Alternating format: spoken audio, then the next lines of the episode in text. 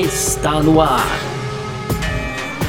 F1 Mania em ponto. Informações diárias do mundo do esporte a motor. A apresentação: Carlos Garcia e Gabriel Gavinelli. É isso então, valeu demais você que tá com a gente por aqui, valeu pela sua presença no ar, mais uma edição do nosso podcast F1 Mania em ponto de segunda a sexta, sempre para você por aqui, com um resumo aqui das principais informações do mundo do esporte a motor, tá certo? Vamos lá, conteúdo do site f1mania.net, acessa lá para conferir em detalhes tudo que tá rolando aí no mundo do automobilismo e claro, aproveita para seguir a gente nas redes sociais, Twitter, Facebook, Instagram, você procura sempre por site F1 Mania as nossas redes sociais pessoais, a gente passa lá no final do, dessa edição. E aí você pode fazer eh, a sua inscrição também no nosso canal do YouTube, ativar notificações no seu agregador de podcasts por aqui. E muito prazer, eu sou Carlos Garcia, aqui comigo sempre ele, Gabriel Gavinelli. Diz aí, Gavi. Fala Garcia, tudo beleza? Fala pessoal, pois é, então terça-feira, nessa terça-feira, dia 1 de setembro, começamos, já estamos no mês de setembro. Então a Fórmula 1 planeja, Garcia, acabar com os testes de pré-temporada já em 2021, já no próximo ano. E além disso, também vamos abordar então a roda solta lá no carro do Giovinazzi, fechando Rede Globo fora da Fórmula 1. É isso, a gente vai falar sobre tudo isso aqui nessa edição do nosso F1 Mania em ponto, nesta terça-feira, 1 de setembro de 2020, tá no ar. Podcast F1 Mania em ponto.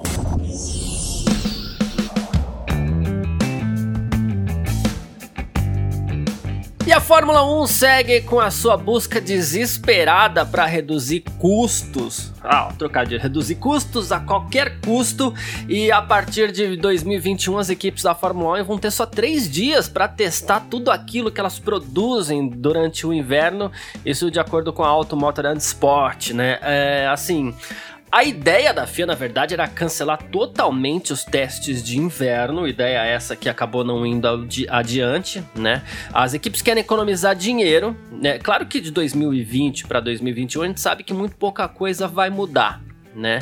Poucas mudanças no motor, poucas mudanças no regulamento e tal. Uh, 2022 é que as novas regras serão aplicadas, a gente não sabe como é que vão ficar, como é que vai ficar essas coisas, né? Mas aí a McLaren foi lá, bateu o pé, insistiu bastante em manter alguns dias de teste, simplesmente também porque é, a gente vai ter algumas mudanças aerodinâmicas, mas a gente sabe também que a McLaren tá de olho na mudança de motor, porque ela abre mão dos, dos motores da Renault no final dessa temporada e vai correr com Mercedes ano que vem. Mas assim, só três dias. Tudo bem que a gente entende a transição da temporada 2020 para 2021, mas a gente espera que as coisas não continuem assim depois, né? Isso vai afetar muitas equipes, né, Garcia? Já você já citou a McLaren que que até então parece que a ressalva desses três dias tenha sido forçada aí pela McLaren. Na verdade, forçada não.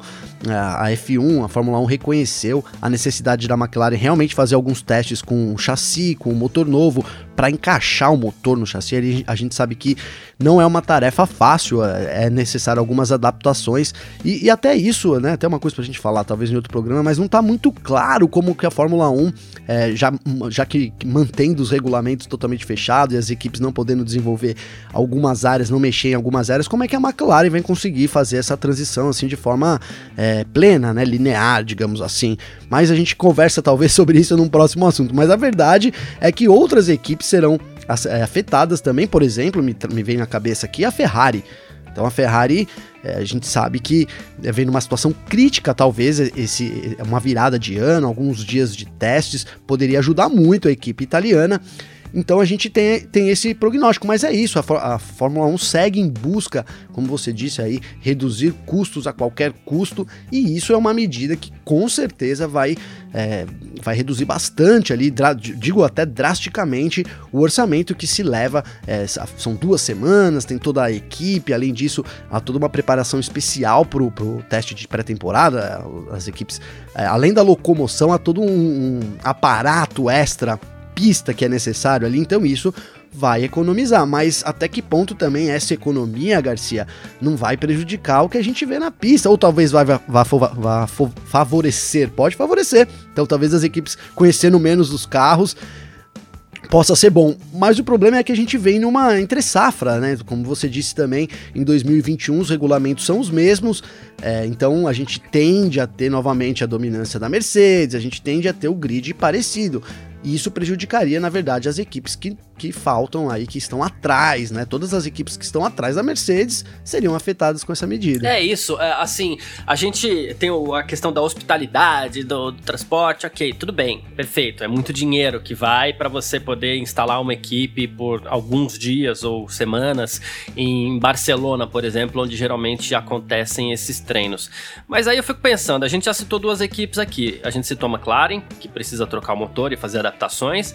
A gente citou a Ferrari, que tá numa draga danada, né? E precisa se recuperar de alguma forma. Os carros serão basic, basicamente os mesmos, por isso a gente entende um pouco essa questão do, do de menos testes, beleza, ok. Só que assim, é, eu vou citar mais uma equipe aqui que, que é a própria Red Bull, porque assim se a Red Bull, uh, você pode fazer pequenas alterações. Então, claro, a Red Bull vai atrás de alterações que possa aproximá-la da Mercedes, né? Então, o que você precisa fazer? Primeiro de tudo, você precisa testar. Vai deixar para testar quando? Vai deixar para testar no Grande Prêmio da Austrália? Não, né? Então, são só três dias, ok? Vão ter três dias ali para testar para ver se deu certo ou não. Mas geralmente, o que, que as equipes fazem? Levam o carro para testar três dias, ver o que deu certo e o que não deu certo e tem mais uma semaninha para trabalhar e testar de novo, né? Isso já em tempos de, de testes reduzidos, né?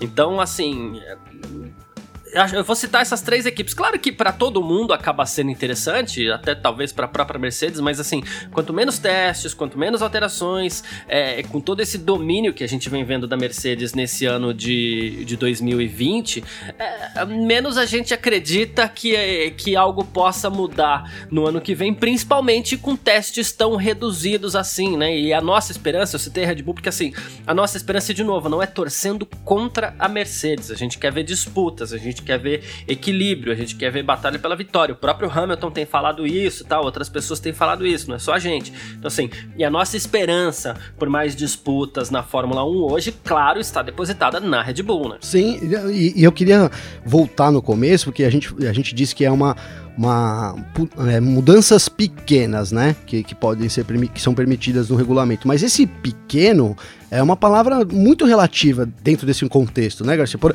por exemplo, tem uma frase que eu, que eu, que eu uso que, que eu acho que é legal. Um, cabe, uma, um fio de cabelo na cabeça é uma coisa. Agora, um fio de cabelo num prato de sopa muda completamente o. se, no, então, então, o que é pequeno para mim pode não ser pequeno para você. Então, por isso que, que isso é, vamos, a Renault vem numa, vem numa crescente. Talvez ele tenha achado alguma coisa ali no regulamento que ele não tinha mexido ainda e que é pequeno, mas que a Red Bull já desenvolveu 100% disso.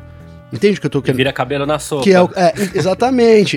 então, assim, é, com certeza isso é, prejudica mais quem tá atrás. Claro, vai prejudicar a Mercedes também, porque a Mercedes também vai tentar achar esse, esse pelo aí de, de onde ela pode melhorar, onde é, onde é que ela não tá 100% dentro desse pequeno, que ela pode chegar em 100% ela também vai ser atrapalhada por isso, mas ela já tem um carro ali, né, um, um, carro dominante, então por isso que eu digo que ela vai ser, não, ser, não, não foi afetada, mas vai ser afetada também, todas as equipes serão, e essa, e, e as equipes menores, digamos assim, as equipes que estão atrás, não podendo testar, não podendo é, colocar aquilo na prática, vão ser as mais prejudicadas é, no campeonato para quem está assistindo, né? A gente vai, vai é, tende a ver é, é, claro que é pequeno falar, olha, não vai ter teste, de pré-temporada, então as equipes vão seguir a mesma hierarquia, ninguém vai mudar nada pro ano que vem. É, não é isso, mas assim, é uma série de coisas que vão se acumulando. Então, são pequenas mudanças, aí as equipes não podem testar, então é, vai continuar o campeonato? Surge meio que isso na minha cabeça. Vai ser uma continuação do, do de 2020, né?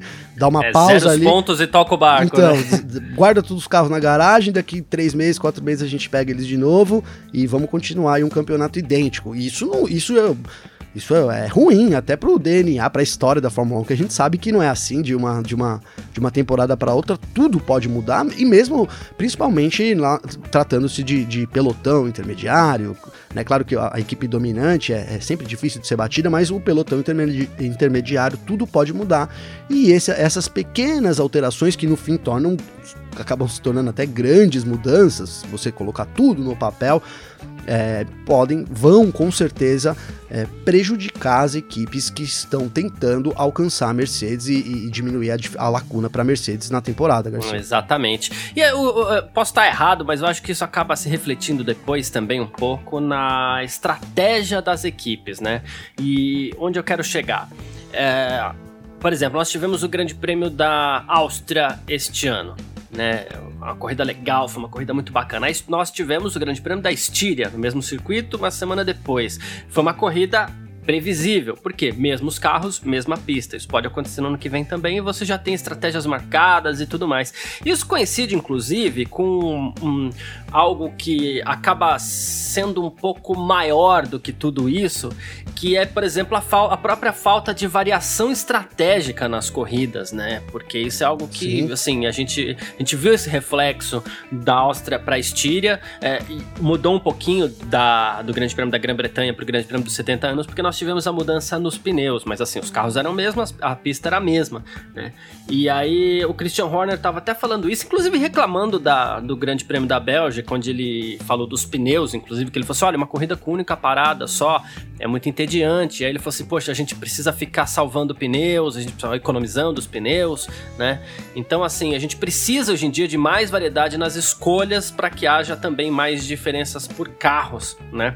É, opções diferentes, estratégias diferentes para cada corrida. Hoje em dia tá todo mundo escolhendo uma única parada e isso não faz das corridas mais emocionantes, né? Então, assim, é, o ano que vem, o que, que a gente vai ter? Mesmos carros, mesmos pneus, algumas das mesmas pistas, mesma estratégia, então pode ser que, pelo menos por onde a Fórmula 1 já passou esse ano, seja uma temporada complicadinha nesse sentido. É, né? aparentemente uma temporada igual. Eu ia ressaltar isso do, dos pneus, que para esse ano a gente deveria já ter tido uma mudança e não tivemos.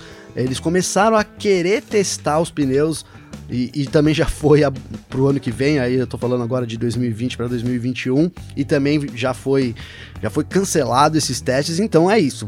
Vamos já. Ninguém afirmou categoricamente que serão mantidos os pneus, né, Garcia? Mas já, ó, obviamente, serão mantidos os pneus, né? É, então, então. então será mantido tudo isso que você falou, os pneus, é, até os pilotos, quem sabe a gente tem alguma, alguma alteração ali na Haas, na, na, Alfa, na na Alfa Romeo, na Racing na Point, Racing Point tem, assim, não tem tanta coisa em jogo. O Hamilton deve ser uma questão de tempo mesmo para anunciar o contrato, então a gente vai ver uma Fórmula 1 é, muito parecida hum, paciência, tomara que a Red Bull nesses, nesses últimas, né, nessas últimas, nessa segunda metade de temporada consiga chegar um pouco lá na frente para a gente terminar um ano. Isso já tô, já tô viajando, né? Já tô dizendo um ano lá na frente, mas para a gente terminar um ano com aquele gostinho de, opa, foi bom que terminou tudo igual, porque deu uma chance a mais para Red Bull, quem sabe. É isso, perfeito. E as coisas tendem a continuar assim no ano que vem. A gente falou um pouquinho aqui sobre menos testes, Fórmula 1, falta de equilíbrio, e a gente passa agora para falar sobre o acidente do Giovinazzi no Grande Prêmio da Bélgica, no nosso segundo bloco do F1 Mania em ponto. F1 Mania em ponto.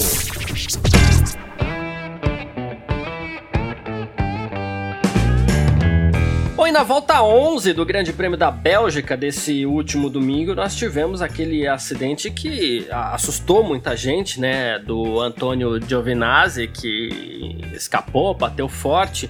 E esse acidente, ele teve um, um, um detalhe ali que foi o que foi mais assustador. A roda do Giovinazzi se desprendeu da sua Alfa Romeo e por pouco, por pouco não, né? Na verdade, ela era para ter acertado em cheio a Williams do George Russell, que no fim das contas, é, desvi ao desviar, teve acertada só a sua suspensão, né? Então, assim, mas claro, podia ter acertado em cheio, podia ter acertado no, no halo ou halo, como alguns falam, né? É, que é aquela proteção para a cabeça do, do, piloto, ou podia ter tido algum outro tipo de, de, de consequência, né?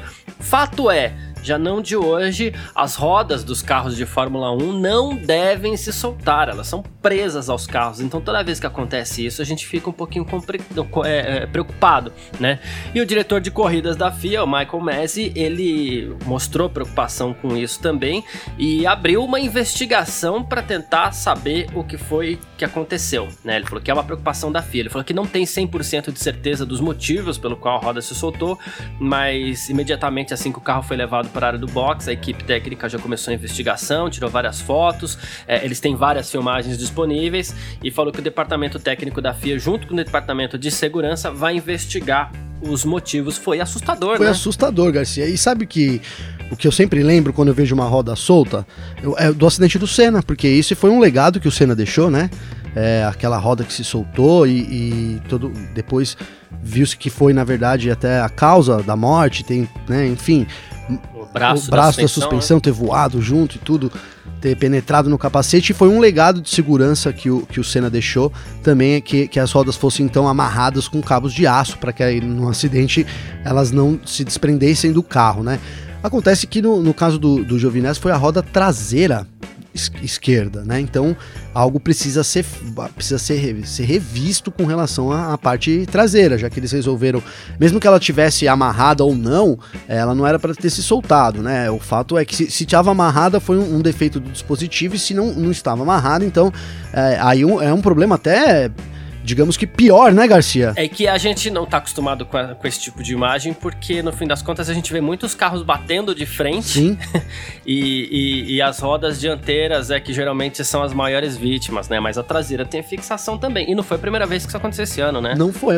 A primeira vez foi. A outra vez foi com a roda do Raikkonen. É, e aí a gente volta para um, pra um lado também, que são duas Alfa Romeo. Será que pode ter alguma coisa a ver nesse caso? Então, no caso do Raikkonen, foi, eu não, foi o pneu que se soltou, né? Que foi mal colocado colocado ali, parece que foi, ah, foi razão, isso, né? Razão, foi o pneu que se soltou, é. que foi, foi, um caso mal colocado. Mas assim, é, será que até você falou no problema da, da, da, eu ia falar Sauber da Alfa Romeo e eu ia dizer isso. Será que é um problema estrutural da Alfa Romeo? Digo assim, não que eles não estejam amarrando a roda, mas digo assim, o carro ser frágil, a gente sabe que te, existe isso, né? Nos anos passados, dos, nas Fórmula 1 dos anos 80, isso era o carro que, que, que tinha uma, um bom um bom conceito de segurança, digamos assim, um carro que era mais bem feito e o carro que era mais mal feito, então ele era até mais inseguro também, né? É. E me surgiu isso. Colin Chapman que eu diga, Pois né? é, pois é. Então me surgiu isso. Será que a, a Alfa Romeo tá reutilizando material na equipe, né? Porque é uma, uma coisa que aconteceu só com a, com, com, com a equipe suíça e é uma coisa. E voltando ao que importa realmente de tudo isso, que é o perigo que isso traz para a corrida, realmente é, é uma coisa para a Fórmula 1 investigar assim rapidamente rapidamente e poder trazer uma, uma, uma solução, porque isso é uma coisa muito séria. No acidente do, do, Eu achei que o do, do Giovinazzi dessa semana. É, seria poderia ter, ter sim, sim, acertado o Gasly ali, mas talvez não com tanta intensidade, eu vou colocar assim, se é que pode ser colocado assim. Mas no do Raikkonen, eu, eu volto a falar isso porque eu disse isso na época, ele o pneu saiu com tudo, por sorte não, não tinha ninguém ali na área de fiscal e ele voou para fora da pista, onde é uma área de torcedores. Né? Então, isso, é. se tivesse com o público, poderia ter causado um acidente muito sério na Fórmula 1, como a gente já viu anos atrás aí, peça voando, pneu voando, e isso mata pessoas, né, Garcia? Então é uma coisa muito séria. É, e o Michael Masi levantou um outro detalhe importantíssimo sobre o acidente do Giovinazzi. Ele falou que, ok, tá levantando os dados e tudo mais, não quer tirar conclusões por enquanto, mas ele falou assim: o estranho no acidente do Giovinazzi foi que ele bateu na barreira de pneus, voltou para pista e foi é, semelhante ao que aconteceu ano passado na Fórmula 2, exatamente no acidente fatal do Antoine Robert. Pois é. Né?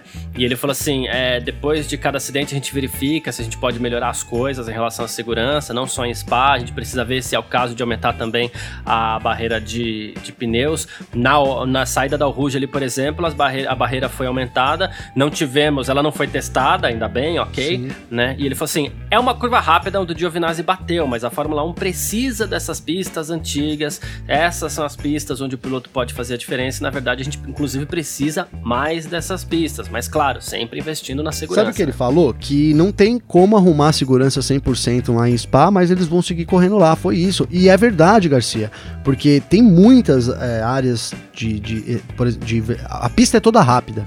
E tem essas saídas de curvas que são muito próximas do muro. Essa, essa curva, curva final da, da 13, ali na saída da 13, né?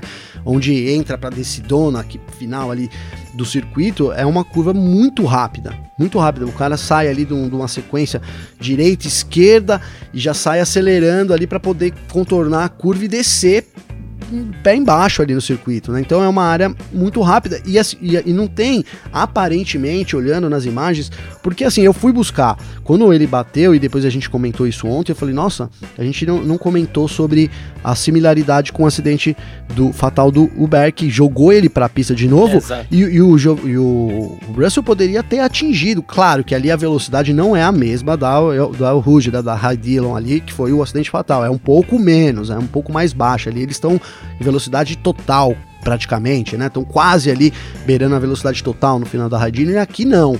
Mas assim, é preocupante que ele, que ele tenha sido jogado para a pista e olhando o, o, por cima ali, olhando as, as, câmeras, aí quem quiser fazer isso pode fazer aí no YouTube, é legal. Você vê que não tem muito para onde fugir. Então é um problema que é que vai ser recorrente. Mesmo na Raidino a gente não teve o teste, mas eles colocaram apenas mais duas, né, mais uma fileira dupla de pneus e, e que fisicamente. Para tentar fazer com que o carro não volte para pista e fique cravado. É, mas barreira, é uma né? tentativa, não garante, né? Não, é, o que garantiria é. era expandir aquela área, fazer uma zona maior, mas aí não é possível, porque ali parece que já passa um rio também, então tem uma série de complicações aí. Esses circuitos históricos, na verdade, são assim mesmo, né? E foi o que ele disse. É, é assim, mas a gente precisa deles para poder né, manter o Fórmula 1, que é Fórmula 1. Traçando um paralelo aqui, por exemplo, a gente tem o caso de Interlagos com as corridas de turismo, né? Nós tivemos dois acidentes fatais ali na curva do Café, com o Esperafico e também com o Gustavo Sonderman, que foi exatamente é, outro isso. lugar, bateu, exatamente foi, igual. É, piloto foi, o piloto bate, ele é jogado de volta para a pista e aí os dois, né, tanto o Sonderman quanto o Esperafico, eles foram acertados na temida batida em T, até que a Stock Car, por exemplo, outras categorias também resolveram é, criar a chicane ali na, na curva do café, tira um pouco do brilho do circuito, mas a gente sabe que mantém, preserva a segurança, que é algo extremamente importante também, né? A gente não pode também colocar a vida dos pilotos tão em risco é, a troco de uma curva, Sim. né? Não existe o mesmo, não existe o mesmo risco, por exemplo, para as corridas de Fórmula, mas para a corrida de turismo. A Interlagos que se mostrou inclusive um circuito perigosíssimo também para corridas de moto, que eu não sei nem porque que acontece ainda a corrida um de absurdo, moto Interlagos. Um absurdo, realmente. É, né? Mas assim, é, os circuitos têm as suas particularidades para cada tipo só, de categoria. Sabe um circuito também, uma curva que todo mundo conhece, obviamente, a Tamburello. Ela não pode, ela até é, nesse ano em Imola a gente tem uma chicane agora ali, né? Exato. Ali é uma chicane, então faz esquerda, direita, em vez de vir ali a esquerda total, ela é esquerda e direita. Por quê? Porque depois daquela zona ali do, do, do guarda-reio ali, né, daquela proteção, tem um riacho que passa ali também. Então é impossibilitado de aumentar essa zona de escape. Então a é. alternativa que eles encontraram foi fazer essa chicane. É, e foi a mesma alternativa aqui do, do, café também aqui, né? Foi a nossa alternativa. Isso, a gente teve Tamborello teve o acidente do Piquet, que ele próprio disse que depois nunca mais foi o mesmo. Teve é, Berger. Teve o acidente do Berger, é. que depois fico, que ficou algumas corridas fora tal. E depois a gente teve o acidente fatal do Senna, né? Então não tem jeito. Alguns locais eles precisam ser reestudados aí em prol da segurança. Pois é, e assim, aquilo que, né, é, não é uma brincadeira, mas aquilo teve três avisos, né? Dois avisos antes aí. No terceiro, é, é aquilo que a gente fala pro seu filho: ó, eu vou falar uma, duas. Na terceira, é, vai, o, o bicho vai pegar. E foi o que aconteceu. E quando alguém pensar em falar, ah, mas vai estragar a pista, eu pergunto o seguinte: era lindo, era maravilhoso ver os carros contornando a Tamburello. Achava maravilhoso. Mas assim, é o preço a se pagar por isso foi muito caro. Você preferia continuar vendo os carros é, cruzando a Tamburello ou você preferia, por exemplo, ter o Ayrton Senna vivo. de volta? É, né? E você sabe que isso, Garcia, é uma constante no automobilismo, né? Esse, esse, esse perigo, né? Historicamente, se você buscar e o porquê que a Fórmula 1 era tão popular, sempre foi muito popular, era muito por causa disso, né? As pessoas queriam ver os pilotos ali arriscando a vida é. mesmo, né? E, é. Então tem historicamente uma coisa assim que é, por sorte nossa também, até pelo profissionalismo do esporte, foi com o tempo sendo mudado, né? Então hoje já tem essa filosofia de segurança, a, a qualquer custo, nem tanto assim, porque a gente acabou de ver o Masi dizendo que vai correr mesmo assim, né? Então não é também. É. Ainda, ainda há uma, um quê disso, né? Dos pilotos estarem no limite, arriscando a sua vida. E, e assim, é, não sei, não quero colocar que essa é a graça da Fórmula 1, porque eu não vejo que essa é a graça da Fórmula 1, mas historicamente esse foi um, sempre foi um dos grandes apelos que a Fórmula 1 até vendia isso também. É, basicamente, a gente não quer ver as, a, as pistas legais de fora, mas a gente quer que as pessoas estudem cada vez mais uh, os fatores de, que podem aumentar a segurança, mas também a gente tem que saber que é aquilo que a gente falou semana passada, até pra gente encerrar aqui, é, que assim, acidentes de, no automobilismo, eles são como acidentes de avião. Então você tem que acontecer e juntar informações com acidentes que aconteceram, porque não dá para prever tudo, né? Às vezes acontece uma conjunção de fatores ali que vai, infelizmente, vitimar um Antônio Rubert, um, um um Júlio Bianchi, um Ayrton Senna, entendeu? Sim. Infelizmente sim. ainda acontece. Sempre vai ser um né? esporte né? de risco, né? Não tem jeito. Exatamente, exatamente. Mas é isso. Vamos seguir aqui então para nossa reta final. F1 Mania em ponto. Bom, e é isso, né? A gente falou tanto semana passada por aqui, e esse é um assunto que, de novo, a confirmação dele foi na sexta-feira, já se passaram alguns dias, ok. Embora a, haja ainda uma repercussão é, que envolve isso, mas é o seguinte: teve oficialização por parte da Rede Globo na última sexta-feira que, assim, ela não é mais detentora dos direitos da Fórmula 1. Ela encerra esse contrato que finaliza agora com a temporada 2020 e a partir de 2021 ela não é mais a detentora dos direitos da categoria. Ela diz que faz parte de uma revisão do seu portfólio de direitos de transmissão, e isso vale para todo o Grupo Globo, claro, né? Sport TV, é, o Globesport.com, enfim, é, basicamente isso. É, a gente falou tanto e a gente especulou tanto isso semana passada, porque começou a surgir boato aqui, começou a surgir boato ali, depois o meio e mensagem é, disse que a Globo tinha avisado já os seus parceiros. E agora, oficial, né? Globo fora da Fórmula 1, o que é um baque. É, caso ela realmente não transmita, e eu digo não porque pode ser que ela ainda compre os direitos, mas pode ser que quem compre os direitos ainda resolva transmitir na Globo, né? Então, Garcia, é, ela, a Globo oficializou isso, né? É, fazendo uma conjunção de fatores, cara, eu acredito que possa, possa ainda ser um tipo de pressão da Globo, sabe? Por quê? Porque a, a gente sabe que a Fórmula 1 é, ela almeja também ter a TV aberta, ela sabe do, do, do poder que isso tem da TV aberta. E, então eu acho que a Fórmula 1 também vê um interesse muito grande na Globo, e aí você vai falar para mim, não, mas aí poderia, então eles buscariam a Band, então eles buscariam o SBT, a Rede TV, mas a gente sabe que não, não nenhuma, né, a Globo não, não é, é, a mesma, coisa. coisa. por vários aspectos. E vou, vou, considerar só aqui o aspecto da, da, da abrangência da Globo. Então, já é, isso é provado, isso é estatística, desculpa, que a Globo atinge o maior número de casas no, no Brasil. Então, pronto, aí já é um, já é um, só aí já basta, né? Então, assim, a Fórmula 1 sabe disso, com certeza a Fórmula 1 sabe disso. Então eu ainda vejo, é, você disse, por exemplo, não, né, na não contratação da Globo dos, da, da, renovação pelos direitos, dela não pagar essa taxa e alguém pagar por ela, pode sim ser uma possibilidade, né? Até, até depois da Globo ter falado isso, algumas pessoas vão dizer, poxa, mas é só essa possibilidade que há, né? Eles já disseram que está cancelado, mas você ainda acredita nisso? Mas é que eu ainda acredito que sim, que possa ser uma forçação de barra. A gente não tá vivendo no, no, no mundo normal, e aí eu lembro de novo da pandemia, né? Só para não deixar passar. E quem sabe claro. isso da pandemia também não tenha mudado a relação com que os contratos são feitos e até, até os níveis de pressão que isso são, que são colocados entre as partes, do tipo da Globo falar: não, eu vou soltar essa nota porque isso vai sair no mundo inteiro, vai sair aqui no Brasil, vai sair fora do Brasil, e isso vai chegar lá e vai soar como uma pressão. Sabe, é, aí é uma teoria da conspiração, mas tendo em vista o, o, o poder que a Globo representa, é, não só em, em, dinheiro, porque a gente está falando também de uma boa quantia de dinheiro para assinar a, o contato de transmissão, o público que o Brasil representa, a gente tem, o Brasil é um dos, é um dos lugares, lugares do mundo que mais tem fãs de Fórmula 1, e acredito que tudo isso vai ser considerado lá no fim, né? Lá no fim, porque o contrato ainda não terminou, talvez ele devesse ser assinado agora, mas já que não foi, é, alguém vai assinar. E aí surge então esse alguém vai assinar, e aí sim, eu concordo com você, alguém poderia assinar sim esse contrato e aí transferir. É, transferir a, a obrigatoriedade de transmitir, porque a partir do momento que ele que ele assina, ele é obrigado a transmitir também, inclusive no, no, nos termos Exato. do contrato é treinos e tem mais coisas lá.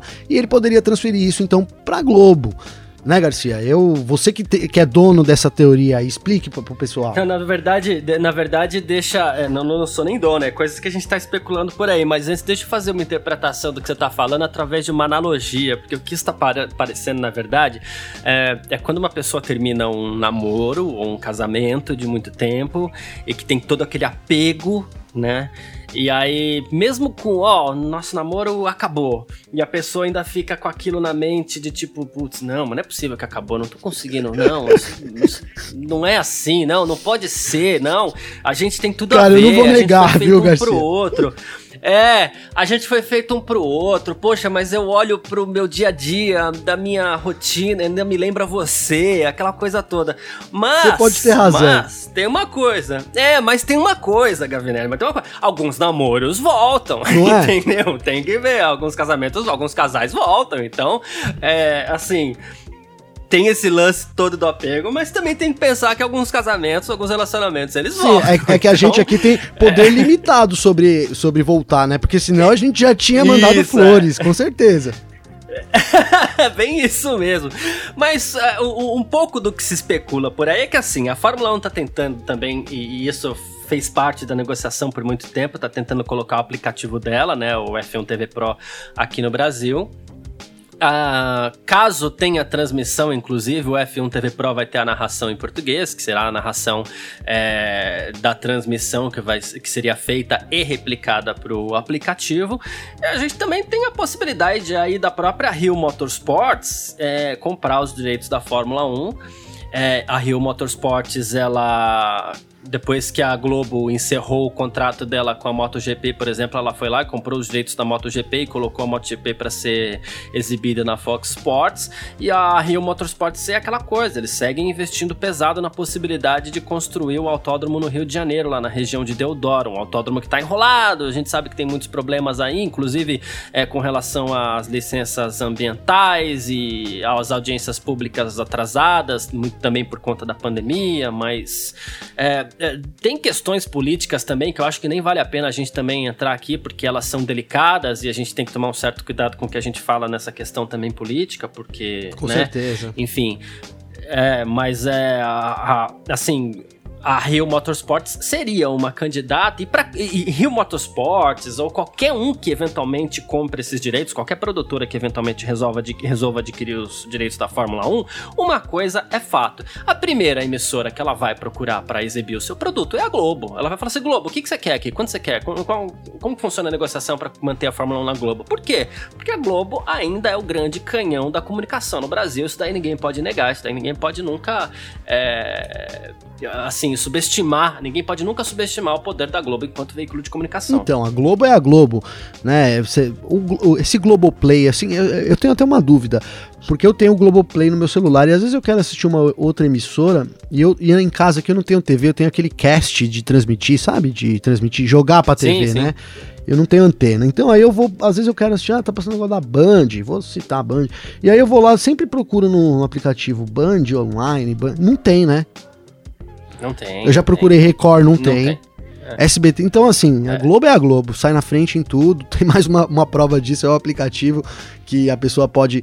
Ah, mas hoje eu tenho que ir na, naquele dentista lá, é bem no horário da, da TV, sabe? Então, assiste a Globoplay, entra aí, assiste pelo Globoplay, põe o seu fone de ouvido. Então a gente vai perder uma mamata sem tamanho, né, Garcia? Mas é, mas é isso, tomara assim, a Rio Motorsport tem, é, surgiu essa informação, né? Foi já vem sendo comentário, vem sendo comentado nos bastidores Isso. aí sobre essa possível aquisição da, da Rio Motorsport, e aí faz todo sentido do ponto de vista do que ela vem fazendo. Você citou aí a MotoGP, é, ela também está por trás do Autódromo de Deodoro, né? Então a gente vê um sentido nisso acontecendo. Eu, sinceramente, só não vejo sentido financeiro para Rio Motorsport. Mas aí eu acho que é um caso pra gente complementar num programa longo também, né, Garcia? É verdade. A gente tem que tentar entender ainda um pouco dessa equação que é bem complicada. Para mostrar um outro lado aqui, rapidinho, é, o Helmut Marko, ele vem dizendo aqui que ele acha que a Liberty Media, por exemplo, faz muito bem em ter apenas TV paga na Alemanha, né? Ele falou que os números caem temporariamente, é, mas que as equipes, no fim das contas, porque a, a a, a, Sky, né, ela paga quatro vezes mais do que pagaria a RTL para transmitir em TV aberta, tal. Ele falou assim que as equipes vão se beneficiar com a distribuição do dinheiro da Liberty, essa receita é, pode ser importante e tudo mais. Então, é, ele falou que, que a experiência mostra que os números vão aumentar por si só, e, enfim, elogiando um pouco aqui, mas eu acho que para o esporte, para os patrocinadores do esporte, porque tem muita gente que investe lá na Fórmula 1 pesado para colocar sua marca nos totens e outdoors. Enfim, para essa turma é muito importante ter os mercados em TV aberta, ter mais público, enfim, mais público em números absolutos Sim. mesmo. O Brasil, por exemplo, é um país gigantesco aqui, a gente tem 200 e, e 20 milhões de habitantes. Uh, o potencial disso, você tirando uma mínima porcentagem que seja, é, é, é absurdo para qualquer um que resolve expor a sua marca. Claro que o brasileiro médio não vai comprar um Rolex, por exemplo, que é uma das marcas que estão envolvidas na Fórmula 1, mas é, por buzz, né, para exposição de marca, para presença de marca, para essa turma é muito importante. Até assim. para o status da marca, né? Fica aquele negócio, olha, tá lá na Fórmula Sim. 1 e eu nunca vou conseguir comprar. É. Felizmente é uma realidade que eu vivo também. Quem eu, eu também queria ter um Rolex, mas eu acho que por enquanto tá difícil de comprar viu, Garcia? É verdade, mas assim, a Heineken todo mundo toma. A Heineken né? todo mundo toma. Por, é, então, é. Bem, bem lembrado, né? Bem lembrado. Bem lembrado. Olha, eu fico imaginando, pra, já que eu lembrei sem querer da Heineken aqui, mas eu fico imaginando o que é pra Heineken não ter a penetração que ela tem hoje no mercado brasileiro também por, por conta da Fórmula é 1. É extremo, sabe? né? A Heineken investe bastante aqui no Brasil e no mercado de Fórmula 1, então é. nem, nem, se, nem se fale. E eu sou uma dessas pessoas, eu queria fazer agora um comentário, Garcia, eu sou uma dessas pessoas que compra os produtos da Fórmula 1, cara, sabia? Eu ponho, por exemplo, gasolina, vou fazer as, agora todas os merchans, hein? Depois a gente recolhe. Depois a gente recolhe. Vou, eu ponho gasolina no posto Shell ponho gasolina só no posto Shell, cara. Só ponho no posto. Às vezes eu passo, eu penso no Ipiranga, eu falo, ah, aí me lembro do Thiago Camilo. Juro para você, cara. Então é. eu, eu, sou muito ligado. Esses dias eu comprei uma caixa de Império cerveja Império, porque por causa da Império sim, Endurance, a proximidade com a, com a Porsche, enfim, cara. Então eu sou um cara que sim, consumo os produtos. Eu acho que, como eu, tenho uma boa parte também, e, e isso vai perder. É uma coisa que talvez não perca logo de cara, mas aos poucos tende a também sumir. É, isso para não falar no público, mas aí já são outros 500, né? Enfim, encerrando nossa edição de hoje aqui, então, do F1 Marinho Ponto. A gente tá de volta amanhã, quarta-feira, dia 2 de setembro. Gavinelli, valeu, um abraço para você, para todo mundo que ficou ligado até aqui. Passa suas redes aí pra gente, para quem quiser entrar em contato com claro, você. Garcia, então passando as minhas redes aqui primeiro, é, vou passar meu Instagram, que eu acho que é mais fácil, é arroba, então, Gabriel, Gavinelli. Você pode me encontrar lá no Instagram. Deixa um abraço também para você, Garcia. Obrigado e um abração aí para todo mundo que vem acompanhando a gente. E hoje esteve ligado aí mais nesse, nesse nosso episódio, acho que o 45 episódio da série, hein, Garcia? Olha só que beleza, hein? E quem quiser me procurar lá no Instagram, arroba carlosgarciafm ou no Twitter, arroba carlosgarcia. A gente se fala. Grande abraço e tchau! Informações diárias do mundo do esporte a motor. Podcast F1 Mania em ponto. Sports.